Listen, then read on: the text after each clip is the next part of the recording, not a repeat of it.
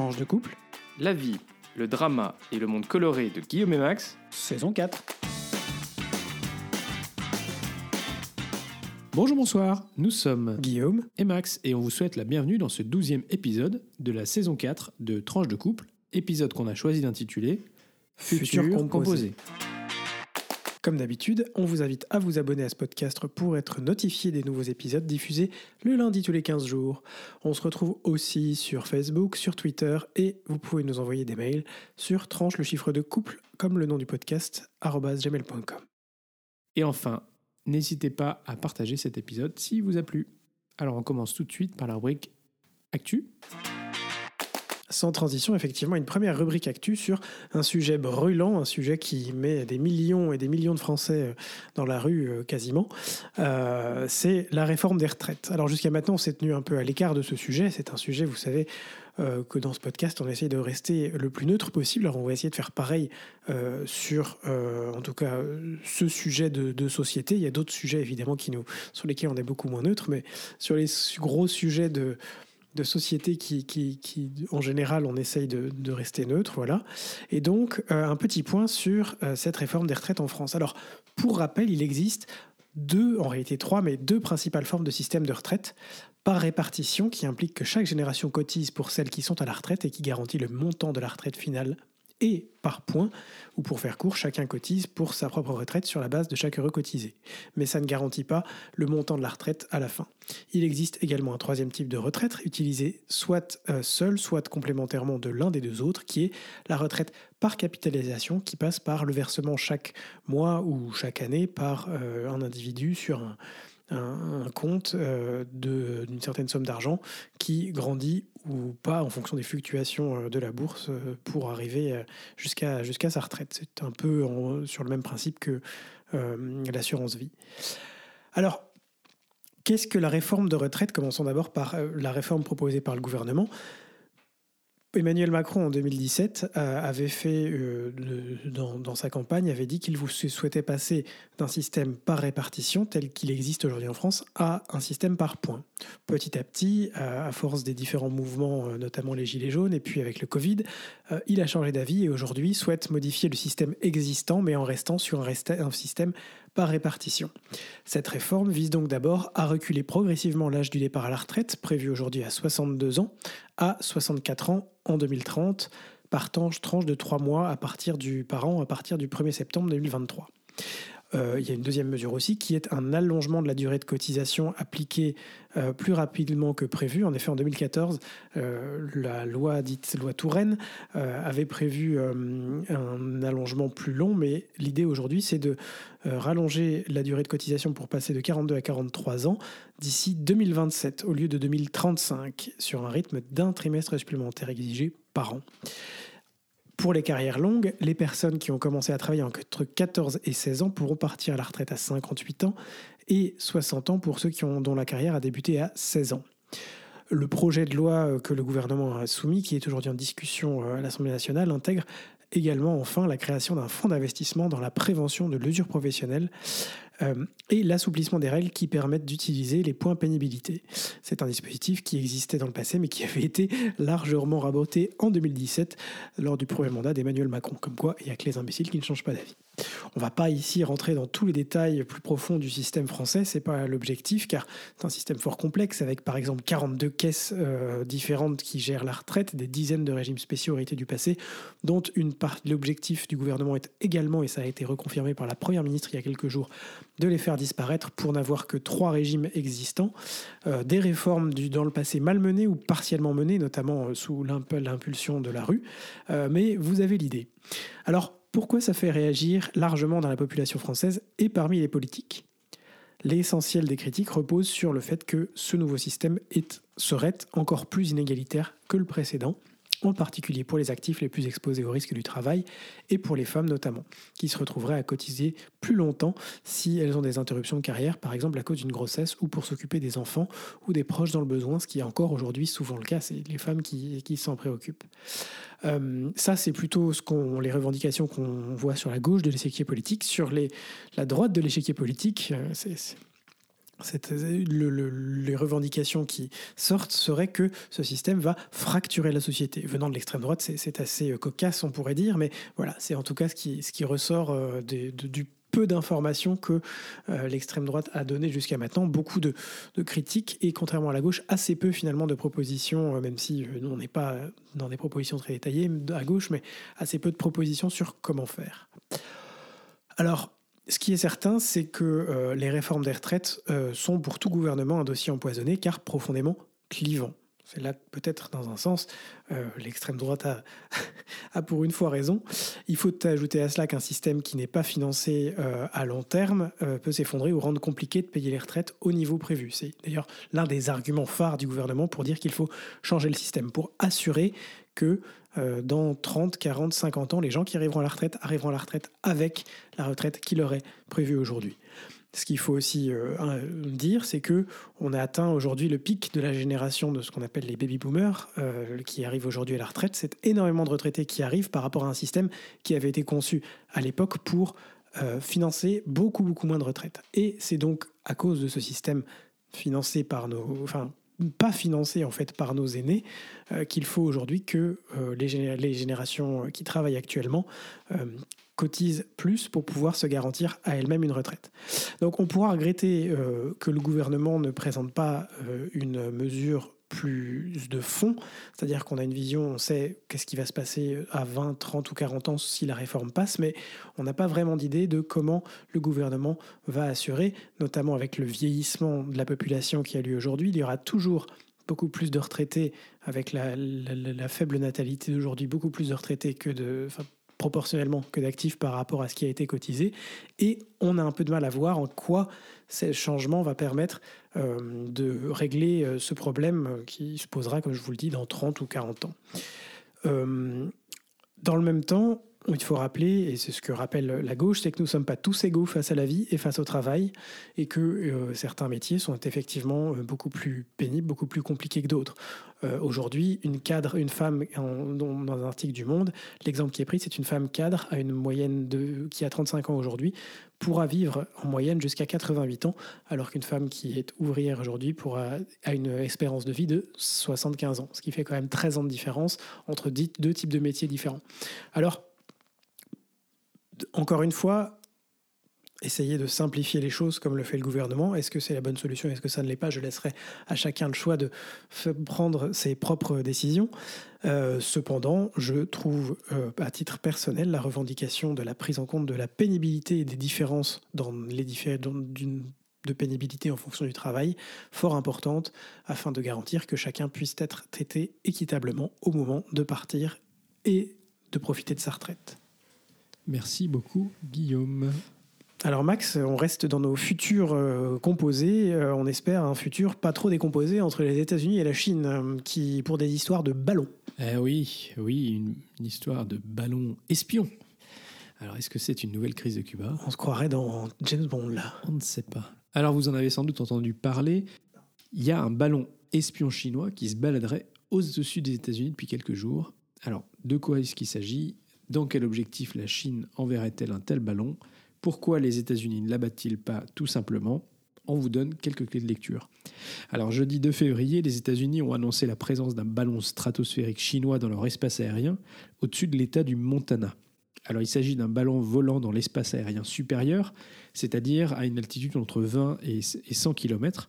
C'est un espace qui n'est pas contrôlé car il est au-dessus de l'altitude des avions et par rapport à un satellite de surveillance en orbite basse, l'intérêt de ces engins, c'est qu'ils peuvent rester plus longtemps au-dessus d'une même zone, ce qui leur permet des observations optiques ou électromagnétiques qui, d'un point de vue euh, militaire, euh, sont très utiles. Alors, quelle est donc la raison de la présence de cet engin, d'une taille assez imposante quand même, puisqu'on l'estime à trois autobus, et puis quel est leur objectif? S'agit-il d'une euh, mission d'espionnage visant des sites américains sensibles, notamment des bases nucléaires, comme les disent les Américains? Euh, Vous savez que dans le Montana, il y a des bases nucléaires avec des sites, de, des silos de lancement de missiles euh, depuis le, sol, ou d'un simple aéronef civil utilisé à des fins de recherche, principalement météorologiques, qui se serait égaré. Ça, c'est l'argument de la Chine, c'est ça? Exactement. Alors la présence d'un important équipement de guidage et de surveillance, ainsi que de panneaux solaires sur le ballon chinois, attesté par des photos, tendrait à prouver qu'il serait peut-être dirigé à distance, ce qui quand même relève euh, d'un sacré défi. Car sur un tel ballon sonde, Soit on le dirige du sol avec un câble, vous savez ces ballons qui, du coup euh, euh, montent et descendent en, fonction de, du, câble, de la longueur du câble qu'il y a. Soit on le lance et puis il va où le, le vent l'emporte, mais du coup ça permet de connaître les différents courants. Mais il serait possible, peut-être, que les projets de l'intelligence artificielle permettent de contrôler l'altitude du ballon et ainsi de le diriger grâce aux différents courants d'air. Ce serait ainsi un moyen euh, efficace de surveillance car bah, ces ballons, euh, leur composition n'est pas métallique et du coup, euh, avec leur haute altitude, eh ben, ils sont beaucoup plus difficiles à détecter. Ainsi, pour certains analystes, envoyer un ballon stratosphérique au-dessus des États-Unis pourrait être un moyen pour la Chine de tester la défense antiaérienne américaine, afin de déterminer à quelle altitude il peut être détecté, la réaction américaine, et puis euh, savoir s'il peut être détruit et de quelle façon. Alors, essayons de regarder la théorie inverse.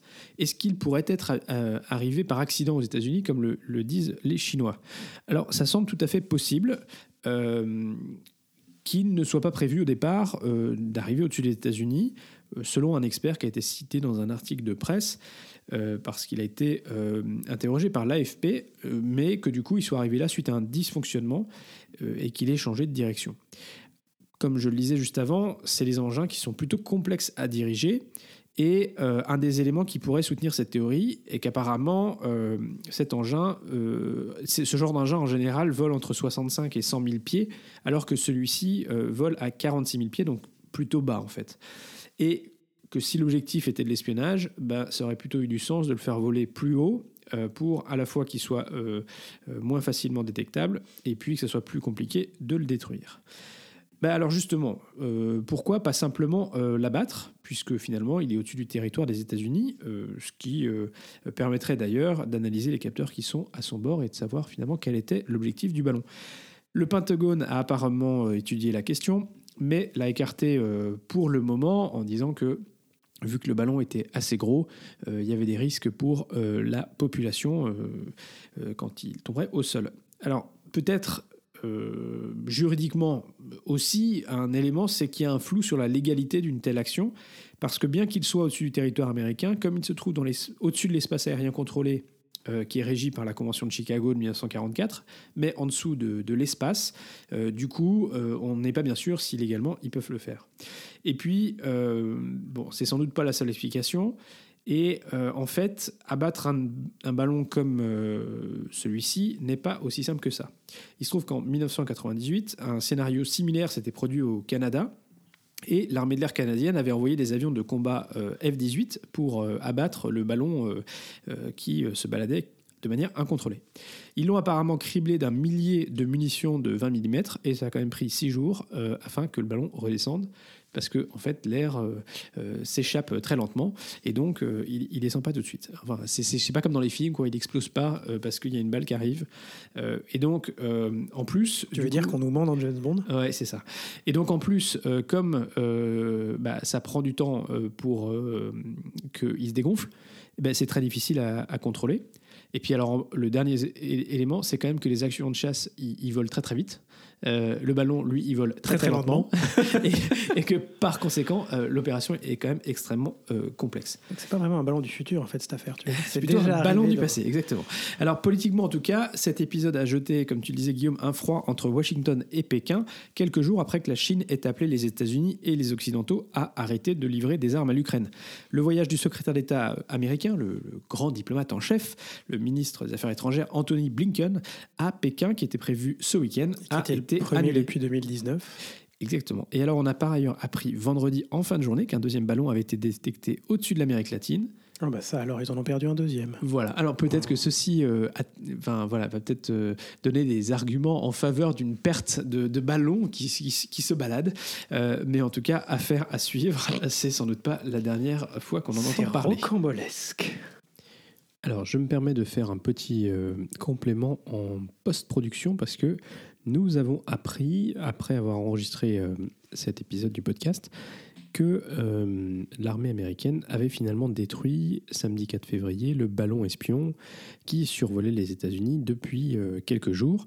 En fait, le président américain avait donné l'ordre d'abattre cet avion déjà depuis mercredi, mais pour éviter des risques sur la population et les infrastructures, l'armée américaine avait décidé d'attendre jusqu'à ce qu'il soit dans un endroit où c'était c'était safe. Euh, et donc, euh, un avion de chasse F-22 a abattu euh, donc, le ballon chinois lorsqu'il a atteint les côtes de la Caroline du Sud, toujours dans l'espace aérien américain.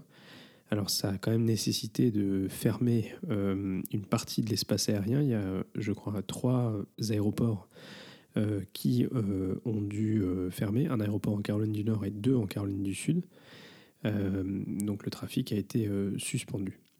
Donc euh, voilà, le, ballon se trouvait à, près 11 km, de, 11 km de la côte quand il a été abattu. Et maintenant, donc, les opérations de récupération sont en cours pour aller récupérer le ballon et analyser ce qu'il qu'il y avait comme capteur dessus. Les débris sont apparemment dans des eaux peu profondes, ce qui rendront les choses assez faciles. Alors naturellement, euh, la Chine n'est pas euh, très, euh, très heureuse parce que du coup, voilà, même si c'était un, un, engin chinois, comme la Chine dit que c'était un appareil, un aéronef civil utilisé à des fins de recherche, finalement, ben, le, fait qu'il ait été abattu est perçu comme une provocation.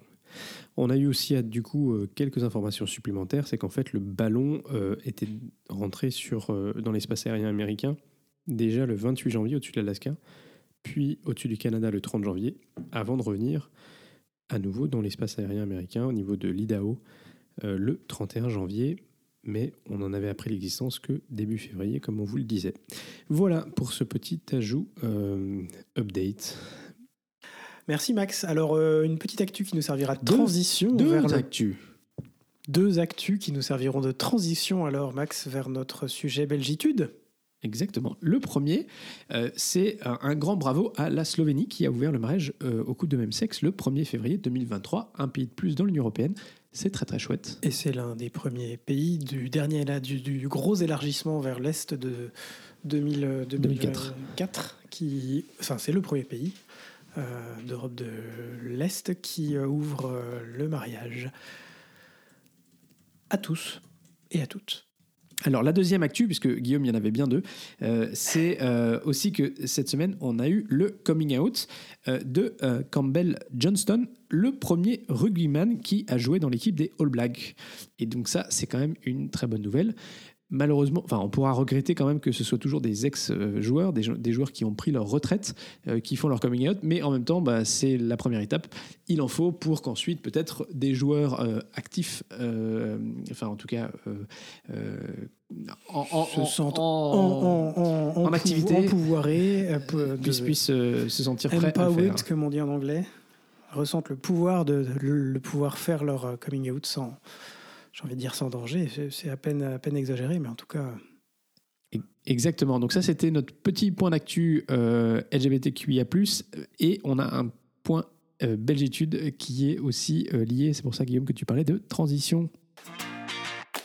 Absolument, euh, Max. Retour sur en Belgique les 20 ans de la loi sur le mariage pour tous. Le 20 janvier 2003, il y a maintenant plus de 20 ans donc, la Belgique devient le deuxième pays du monde après les Pays-Bas à ouvrir le mariage aux couples de même sexe, ce qui représentait à l'époque une avancée majeure, une avancée sociétale majeure, euh, mais qui peut paraître aujourd'hui, notamment en Europe de l'Est, euh, en Europe de l'Ouest, pardon, relativement banal, puisque seule l'Italie ne propose pas à ce jour d'options similaires.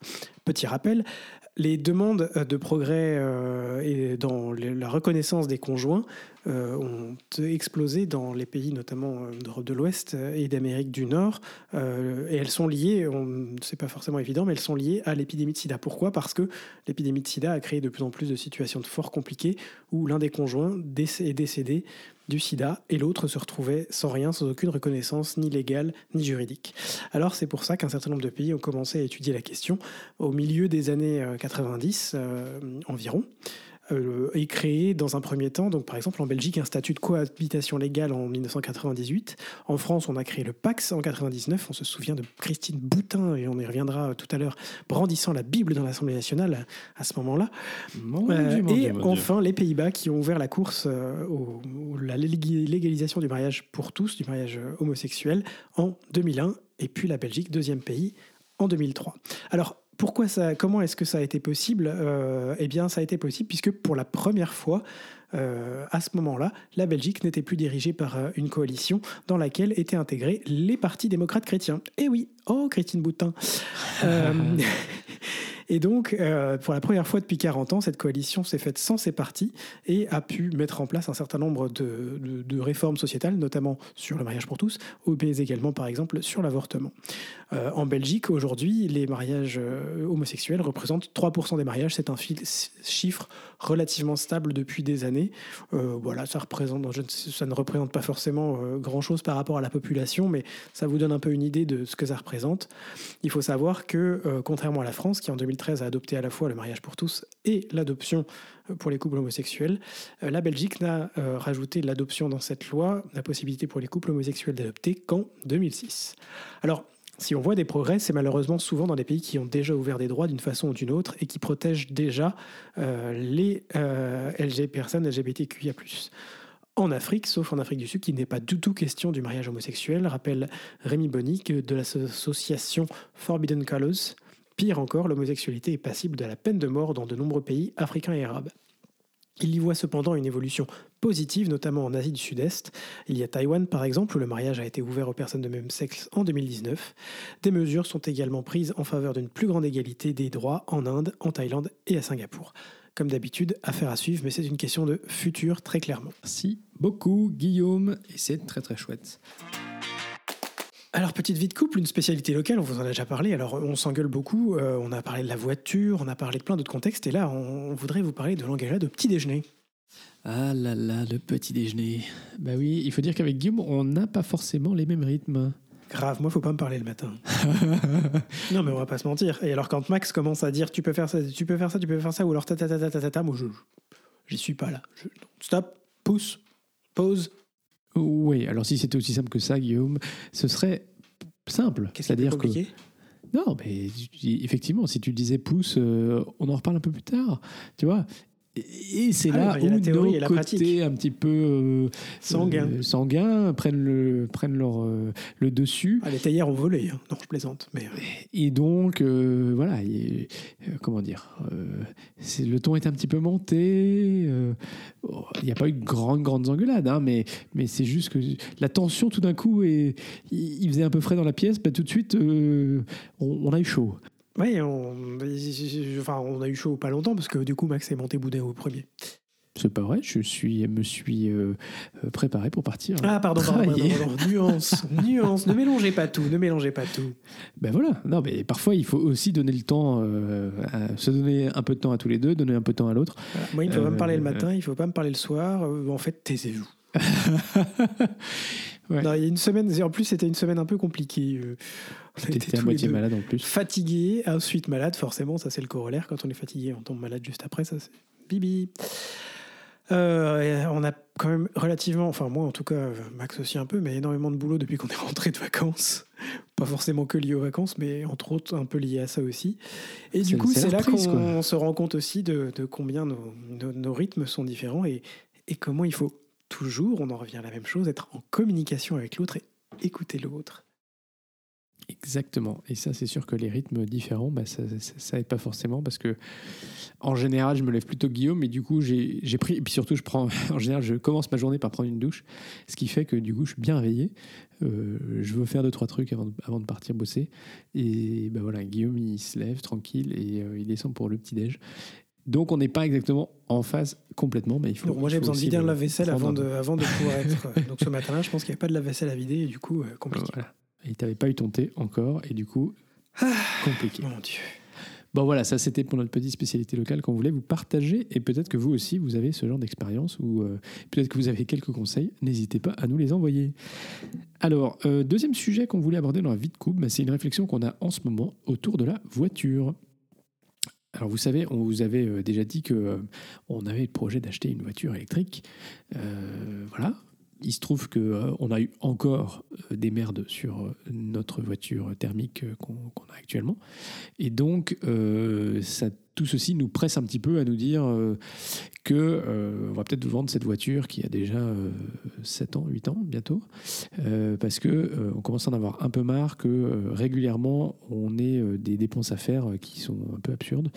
Euh, voilà, c'est un peu toujours le problème de la voiture euh, quand elle commence à vieillir, il commence à y avoir des trucs. Mais alors quand euh, globalement il n'y a plus de chauffage et que oh bah, bah, c'est la pièce qui a grillé, puis qu'ils l'ont déjà changé euh, il y a moins d'un an, ça fait un peu chier. Pardon, excusez-moi pour mon langage. Marie. Alors du coup, euh, la question pour nous, euh, parce que quand même on y réfléchit, euh, c'est est-ce que finalement on a besoin d'avoir euh, une voiture euh, ou pas. Euh, il se trouve que, comme on vous l'a dit, on a la chance de pouvoir aller au travail en vélo, tous les deux, après avoir utilisé la voiture pour, pour aller au boulot chacun. Et donc c'est un vrai plaisir, un vrai confort. Mais du coup, ça veut dire aussi que notre voiture, elle reste parquée, elle reste stationnée dans la rue la grande majorité du temps. Comme la majorité des voitures, faut dire, mais bon, Voilà, encore on- plus que d'autres. on, on l'utilise finalement euh, en vrai, on l'utilise euh, pour aller euh, en vacances, surtout l'été où on part, on a la chance de pouvoir partir à peu près un mois. Et puis en fonction à Noël, et puis une fois de temps en temps pour faire un week-end, voilà. Mais, mais en général, on- et de plus en plus, on, on essaie d'utiliser le train quand c'est possible. C'est vrai que notre grande transhumance de l'été, la voiture, elle a quand même son avantage parce que c'est pas toujours facile dans les transports en commun euh, d'aller au fin fond du bout du monde comme on a l'habitude. Alors du coup, la question qu'on se pose, c'est euh, ben, est-ce que on essaye euh, du coup de vivre sans voiture? Est-ce qu'on rachète une voiture? Est-ce qu'on essaye une période sans voiture? Alors moi, il y a quand même un élément de réflexion euh, que j'ai en tête, c'est que euh, parmi euh, le- l'envie de changer de voiture, c'était aussi de ne plus utiliser une voiture thermique. Et donc, la difficulté, entre guillemets, qu'on peut, qu'on peut avoir, c'est aussi bah, si on n'a plus de voiture, mais qu'on se retrouve à toujours continuer à utiliser des voitures thermiques qui fonctionnent au pétrole, et bah, on n'a pas complètement, euh, en, louant des voitures, parce qu'il faut quand même reconnaître que la majorité des voitures qu'on peut louer aujourd'hui, euh, bah, c'est des voitures euh, qui fonctionnent euh, à, l'essence ou au diesel. Et donc, euh, c'est un petit. Enfin, moi, ça me gratte un tout petit peu. Et euh, voilà, déjà louer des voitures en général, c'est euh, ça, peut être un peu plus euh, compliqué en termes de logistique parce que bah, d'une part, il faut que la voiture soit euh, disponible, il faut réserver longtemps à l'avance, il faut après aller chercher la voiture, la, ramener. Il y a les contraintes aussi de se garer euh, dans la rue parce que bah, aujourd'hui, notre voiture, elle est euh, déclarée à la commune, donc on peut se garer gratuitement dans la rue, mais si on loue une voiture et qu'on doit la stationner une journée à, à l'aller au retour, euh, bah, en fait, du coup, il faut payer le stationnement. Stationnement qui peut parfois être un peu cher aussi quand on n'est pas enregistré. Voilà. Et puis, par ailleurs, financièrement, eh bien, euh, euh, comme il y a assez peu de voitures euh, électriques, euh, ben, euh, parfois les- la location de voitures électriques est d'abord plus compliquée à trouver, et puis parfois ça coûte aussi plus cher. Voilà, tout plein de réflexions euh, Ouais. qui euh, nourrissent notre euh, Mais on ne se nos précipite pas encore, mais on en discute. On se réfléchit précipite pas. petit. On réfléchit, euh, on est en train de réfléchir sur comment on s'organise l'été prochain. Sur un coup de tête, on va vous dire on a vendu la bagnole. Voilà. Et donc, euh, et donc voilà. c'est pas de voiture. Euh, donc, euh, bah voilà, peut-être que vous, vous avez aussi réfléchi à tout ça. Euh, si vous avez des conseils, des suggestions ou un partage d'expérience, bah, vous n'hésitez pas. Ça nous fera plaisir de d'entendre euh, parler de tout ça. Merci Max. Et Guillaume, c'est toi aujourd'hui qui nous fait la rubrique euh, geek. Tout à fait, pour une fois, c'est moi. Et alors, je vous parle futur, je vous parle application du futur, je vais vous parler de ChatGTP. Pardon, ChatGPT. Ah bah voilà. Alors, euh, aujourd'hui, on a décidé de laisser d'ailleurs ChatGPT répondre à la question Qui êtes-vous, Mister GPT Alors, il nous répond Je suis ChatGPT, un modèle de langage développé par OpenAI. Ouais, pas aller très loin avec ça. Mais alors, qu'est-ce que tu fais Euh, Je lui ai posé la question hein, en ligne, je vous- on vous postera ça sur les réseaux sociaux. Qu'est-ce que tu fais euh, dans ta vie? Eh bien, il nous dit euh, Je suis un modèle de langage euh, AI, euh, d'intelligence, pardon, IA, d'intelligence artificielle. Je n'ai pas de vie ou je n'ai pas de, de, travail. Je suis écrit pour générer un texte basé sur ce qu'on me donne pour le faire. Alors je lui demande est-ce que vous pouvez être un peu plus précis dans votre réponse? Alors je vous dis je traduis en direct donc depuis l'anglais et après j'ai découvert qu'il le faisait en français. Mais enfin bref, pas grave. Donc il me répond, euh, bien sûr, euh, comme un modèle de langage, je génère et je procède comme euh, un humain pour écrire du texte basé sur les inputs, les informations qui me sont données par des utilisateurs ou que je trouve sur le web. Je peux répondre à des questions, je peux chatter, je peux faire des résumés d'informations, je peux générer du contenu écrit et beaucoup plus encore. Ça dépend en fait de la tâche que l'on m'a programmée faire. Ça, c'est les réponses de ChatGPT. Alors, c'est une avancée passionnante dans le domaine de la technologie de langage. C'est un modèle de langage, comme je le disais, euh, et là, c'est mes propres informations que je vous donne, entraîné par euh, une société qui s'appelle OpenAI, qui est capable, donc, comme on le disait, de générer du texte euh, de, basé sur les informations qu'elle trouve sur Internet. Il s'est entraîné, il s'entraîne donc avec euh, un vaste corpus de textes, euh, des articles de journaux, des romans, des scripts de films, de télévision, des conversations en ligne. C'est une euh, intelligence artificielle qui est capable d'apprendre en continu, c'est-à-dire qu'elle va continuer à découvrir de nouvelles informations, à analyser de nouvelles informations, à les ressortir quand on lui demandera. Elle est capable aussi de s'adapter au type de questions et à l'environnement dans lequel elle évolue. Alors, ce qui est, euh, ce qui est, ce qui est quand même euh, toujours euh, intéressant de savoir avec une intelligence artificielle, c'est qu'effectivement, elle, a, elle apprend en fait au fur et à mesure sur la base d'un corpus, comme le disait Guillaume, mais que du coup, en fonction du corpus qu'on lui fournit, l'intelligence artificielle, elle peut avoir des biais en fait. parce que si on ne lui présente qu'un certain type de langage, si on ne lui présente que... donc ça, c'est pour des, comment dire, pour des intelligences artificielles de langage. Mais par exemple, peut-être un exemple plus parlant, c'est les intelligences artificielles euh, qui font de la reconnaissance euh, faciale, euh, qui font de la reconnaissance des, des, personnes.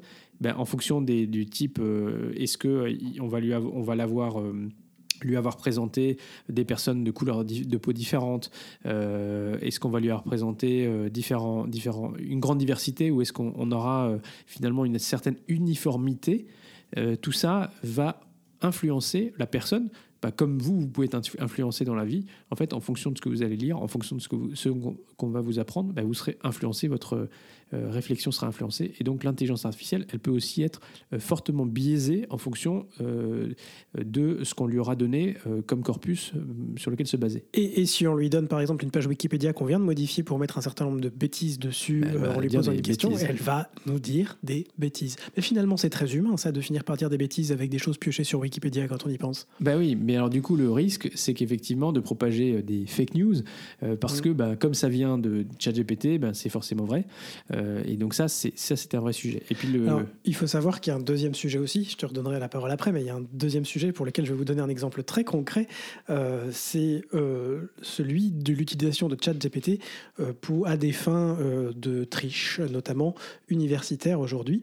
On a par exemple l'université de Strasbourg qui a fait repasser un examen à 30 étudiants un examen qui portait sur le QCM, qu'ils ont dû faire à la maison, qui portait sur l'histoire du Japon. Alors déjà, bon, faire un QCM à la maison, je sais pas d'où ils ont trouvé que c'était une bonne idée, mais enfin bref. Et donc ils ont réussi, grâce notamment à un cas où ils ont pu trouver qu'une des informations euh, que les étudiants avaient, que ChatGPT avait de redonner aux étudiants était fausse sur Internet euh, et ils l'ont ressorti et ils ont demandé à 30 étudiants donc de repasser euh, cette, cet examen. Sauf que Max, c'est pas si simple quand on en vient à des choses plus compliquées. Bah oui, parce que euh, en fait, euh, dès lors que vous avez un devoir à faire euh, à la maison, une composition, ou même un, master ou enfin un mémoire par exemple, eh bien, quand vous avez tout un document qui est écrit, savoir en fait, c'est la traditionnelle, le, traditionnel sujet du plagiat. Là, le problème, c'est que finalement, comme Guillaume l'a dit, le, le ChatGPT, il est capable de rédiger complètement des textes entiers en fait, avec des phrases, avec des, des ponctuations. C'est pas simplement des bouts de d'informations que vous allez euh, piocher ici et là et puis que vous allez combiner. Et donc, euh, ben, parfois, il est vraiment très difficile pour un professeur de savoir si euh, une une rédaction a été faite ou non euh, par, un, euh, par un élève, et surtout de le prouver, parce que si vous avez un étudiant qui habituellement a 4 euh, et qui a, ben, a fait un, un, devoir qui vaut 19 ou 18, vous avez le sentiment que l'étudiant a triché, mais pour autant, si vous tapez en fait chat GPT, si vous lui demandez trois fois la même chose, il va vous sortir trois réponses différentes. Et donc c'est impossible de savoir euh, bah, si le texte a été généré par ChatGPT. Alors, du coup, il y a eu beaucoup d'universités euh, euh, et de professeurs qui ont levé, la main en disant mais c'est scandaleux, maintenant on ne va plus jamais savoir s'il y a eu de la triche ou pas. Et donc, en fait, OpenAI, donc l'entreprise qui est à l'origine de ChatGPT, a annoncé le 31 janvier qu'elle mettait en place un nouvel outil qui permettait de prédire la probabilité qu'un texte ait été généré par une intelligence artificielle telle que ChatGPT. Donc en gros, vous faites un copier-coller euh, euh, de la rédaction, vous le mettez dans cet outil-là, et ensuite, en fonction de la tournure des phrases, euh, bah, on va évaluer grâce à cet outil quelle est la probabilité que le texte ait été en partie ou totalement écrit, produit par une intelligence artificielle. Et donc voilà, bah, c'est intéressant comme la technologie peut être à la fois source d'inquiétude, mais elle peut aussi être source de solution. Merci Max. Donc c'est un outil du futur, mais il va falloir euh, trouver comment l'utiliser avec euh, parcimonie. Et voilà, c'est déjà la fin de ce douzième épisode de la saison 4. Si vous êtes arrivé au bout, bravo et merci, et on espère que euh, vous l'avez trouvé intéressant. On est très heureux de vous compter parmi nos auditeurs. Cœur, cœur.